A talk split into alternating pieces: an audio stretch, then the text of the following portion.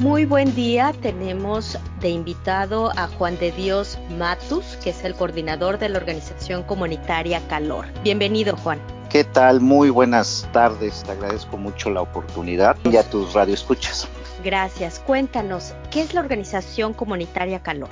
Calor es una organización que tiene sede en Illinois, en el norte de Chicago, que atiende prácticamente temas de VIH o SIDA. El, nombre es muy, muy llamativo. Yo la primera vez que lo escuché, pues ya no se me, ya no se me olvidó. Una organización que desde hace años, aproximadamente 10 años, atiende casos de SIDA. Yo ya me hice el examen hace un mes aproximadamente. Eh, la gente no requiere cita, es gratuito, el examen te tarda cinco minutos. Ahí hay expertos que están con licencia, están autorizados por parte del sistema de salud, en donde mediante un test te pican con una aguja uno de tus dedos, normalmente es el dedo pulgar, te hacen ahí mismo el test y sale positivo o negativo. Es sin costo. Claro, la, muchas de las personas no quieren hacerse ese examen por el miedo natural pero es necesario, es necesario que se lo haga la, la, comunidad en general. Es gratuito y prácticamente todos estos datos se van después al Departamento de Salud, en donde solamente somos números. No, no me piden o no le piden a las personas su nombre, su estatus migratorio, su dirección, su teléfono, absolutamente nada. Si quieres dar es tu nombre y eso es todo. Y una firma de que te hicieron el examen. Una organización, por lo que veo, muy necesaria también en nuestras comunidades y la verdad es ese tipo de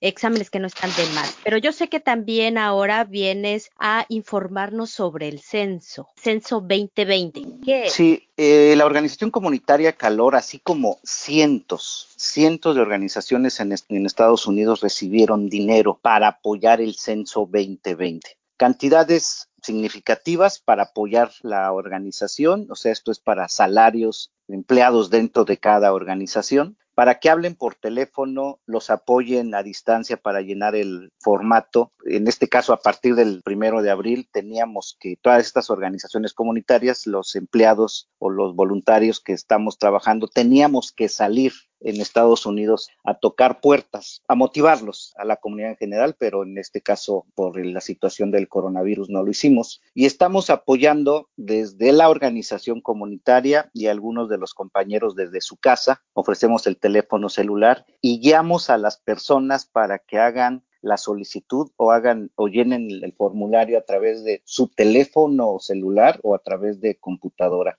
Los pasos son muy simples, nos tardamos cinco minutos, no se pide el seguro social, no se pide el estatus migratorio, dónde trabaja, por ejemplo, la persona tampoco se, se solicita o cuánto gana. Hay tres datos que sí solicitan, es el nombre de la persona, eh, la fecha de, nacimiento y por supuesto la dirección. El censo 2020 quiere contarnos a todos. Hace 10 años, por ejemplo, no se contaban los menores. Este, en este año, en el 2020, se deben de contar todos. Si hay un bebé recién nacido, se tiene que contar. Esto es para apoyar eh, al censo en cuanto a estadísticas de cuántas personas viven. En mi caso, yo vivo en la ciudad de Cícero, Cícero en Illinois, Aquí la mayoría de las personas que viven en, Cícero son de origen mexicano. O sea, eso es un dato bastante importante para el censo. Pero si pasamos una avenida que es la Cermac hacia el norte, ya es una población afroamericana. Esos son los datos que quiere saber el censo, cuántas personas viven en cada ciudad. Digamos que la información sí tiene un impacto obviamente a futuro en los planes que tenga el gobierno para la comunidad. Cuéntanos qué información es buena que tenga el gobierno para ayudar a nuestra comunidad. ¿Qué sale de ahí? ¿Qué sale de ahí? Es una, es una excelente pregunta. En el caso de Cícero, voy a seguir dando este ejemplo. Si en, la, en el censo aparece que hay una cantidad determinada de menores, entonces la ciudad de Cícero recibe esta información y empieza a planear la construcción de escuelas primarias. Si no hay muchos jóvenes en edad de universidad y tienen aquí dos o tres high school, entonces ellos van a considerar que ya no es necesario hacer high school, pero sí hay una nueva población. En el caso de la comunidad mexicana, yo soy de Oaxaca, México, pues normalmente las familias cuando menos tienen dos hijos. En México la misma, la misma cantidad, dos o tres hijos. Entonces, para mi gusto, Cícero en 10 años va a ser ya una comunidad completamente mexicana y donde va a haber muchos niños. Entonces, la ciudad de Cícero tiene que pensar en la construcción, yo creo, de una o dos escuelas primarias primarias más, así como clínicas, hospitales, centros familiares también y obviamente organizaciones que atienden a las personas de edad adulta, los, adultos mayores. También me, me salta otra pregunta. ¿Quién debe responder el censo? Ya sabemos, bueno, nos dices que es mandatorio, como dicen en inglés, es mandatory eh, responderlo, pero ¿qué tal que la, la, cabeza de familia está o trabajando o no es muy ávida con el teléfono o la computadora? ¿Alguien de la casa más puede responder este censo? Mira, los, los padres se pueden apoyar en los, en los jóvenes para llenar la solicitud, ya sea por teléfono o por computadora. Es un proceso muy simple. Obviamente hay 13 idiomas en donde a través de su idioma pueden contestar este censo. Solicitan los nombres de las personas, las que están viviendo allí. Es muy simple, se agrega la dirección, se agrega la fecha de nacimiento y de qué raza se considera la persona. ¿Es raza blanca, raza afroamericana, raza hindú, raza oriental? Si los padres no tienen acceso a la computadora o a través del link en su teléfono celular, mi sugerencia es que los jóvenes ya mayores de 14 años tienen habilidad para, para la computadora. En todo caso, también nosotros a distancia, si no están estos jóvenes en casa, o sea, eh, le enviamos el link a, su, a través de su correo electrónico, a través de su teléfono, le decimos digite el link y va a aparecer lo siguiente. Lo vamos guiando prácticamente, pero es muy simple, María Luisa, el llenar este, este censo 2020. Pero prácticamente, repito, todos se tienen que censar. En caso de que no nos haya llegado la hoja azul, porque a cada domicilio llegó una hoja azul con un código, en caso de que me acabo de mover, no entendí la hoja porque venía en inglés, ¿a qué número les eh, pueden marcar para que les envíen el link? Bueno, sí, la liga en Internet. E, es una excelente pregunta porque a todos, o sea, a cada casa y en todo Estados Unidos debió haber llegado una carta en donde no aparece el nombre del residente, pero sí aparece la dirección. Solamente con una carta es necesario, no va a llegar a nombre de eh, María Luisa Romo o Juan de Dios Matus, sino nada más llega al residente de esa dirección. En esta carta aparecen 14 dígitos en donde esos dígitos los incluimos a través de la computadora o el teléfono y llenamos el formulario. Pero ¿qué pasa si esta hoja no llega? Hay un link que es MI, M de mamá, y de, de Yolanda, 2020, census.gov, MI 2020 census.gov con B chica, es un link, y ahí hay una pregunta en donde nos, nos dice, ¿le llegó la carta sí o no? Si le ponemos no, entonces el sistema nos solicita que incluyamos la dirección. Dice, si usted no tiene una identificación del censo, o sea, el ID que nos llega a nuestra casa, hacemos clic y el sistema nos pide entonces incluir la dirección exacta. Esto es con apartamento, planta baja, planta alta o basement, y nos hace la pregunta, ¿esto es en Estados Unidos? Le digitamos sí y el sistema nos va a dar ya una ID si se perdió esa carta. Es muy simple. Prácticamente el sistema nos va a regresar a solicitar el, el ID, pero si esta carta la tenemos en nuestras manos, ya aparece ese número de identificación y con ese número al incluirlo en el sistema nos aparece de inmediato la dirección. Está muy completo. Este sistema del censo 2020 a mí me sorprendió porque es mucho más sencillo que del, del que de hace 10 años. Ok, ¿y cuánto tiempo toma llenar este cuestionario? Cinco minutos. Estoy ahorita, por ejemplo, en la página o en el link y nos solicita el sistema. Anota la dirección, el teléfono, la ciudad del estado y nos da un código de identificación. Con este código de identificación nos vuelve a preguntar, ¿la dirección que digitó usted es correcta? Le ponemos sí. Nos pide después el sistema los nombres, o sea, el nombre y, apellido de todos los que viven en esa dirección, incluidos los menores, todos. O sea, el menor, los hijos, los padres, el tío, el que está de visita también para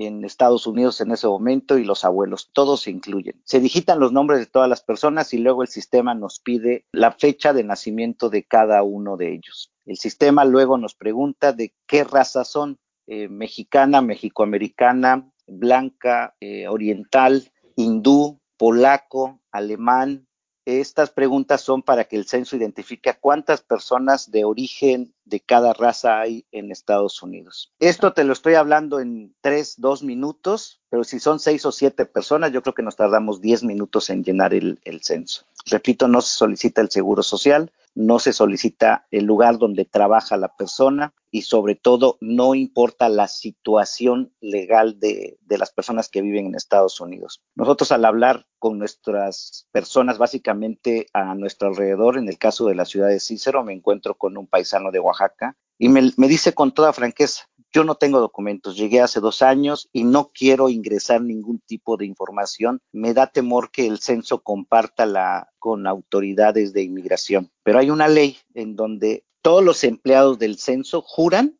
no compartir la información y obviamente quien está a cargo de todo este proceso del censo 2020, esta información no se puede compartir. En mi caso, yo estoy trabajando con lo del censo, tengo absolutamente prohibido si doy de alta a María Luisa Romo a través del sistema, tengo absolutamente prohibido compartir la información, o sea, si te estoy apoyando y que tú y yo estamos de lado a lado. Prácticamente todas las personas llenan la información a través de su teléfono o computadora y al final el sistema les da un número. Ese número lo guardan y después el censo 2020 les va a enviar una carta de agradecimiento de que se, se censaron. Pero regresando con este amigo que no tiene documentos migratorios en Estados Unidos, le decía, no, no importa la situación legal en Estados Unidos. Le hice la pregunta, ¿tienes hijos? Me dijo, sí. Tengo un hijo que acaba de nacer. Le digo, bueno, él es ciudadano, entonces dalo de alta también en el, en el sistema. Para la ciudad de, de Cícero es muy importante estos, estos números.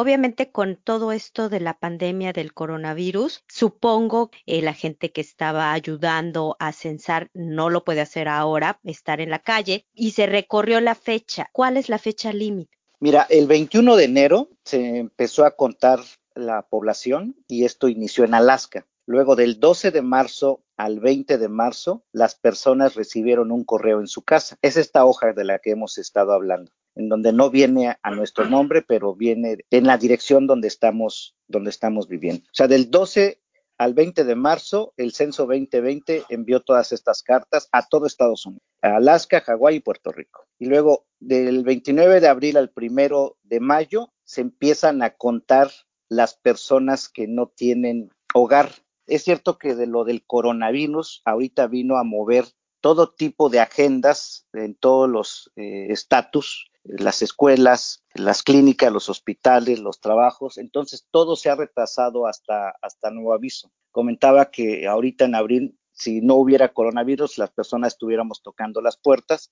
pero ahorita estamos apoyando a través de, del teléfono y, y a distancia. El primero de abril se conmemoró en Estados Unidos la fecha prácticamente para iniciar el proceso del, del censo 2020 y luego del 19 de abril al 19 de junio los censistas van a trabajar casas de la tercera edad en prisiones y albergues también. Esto es, yo vivo en un albergue, obviamente no tengo una, una dirección postal, entonces el censo 2020 se va a integrar a estos albergues.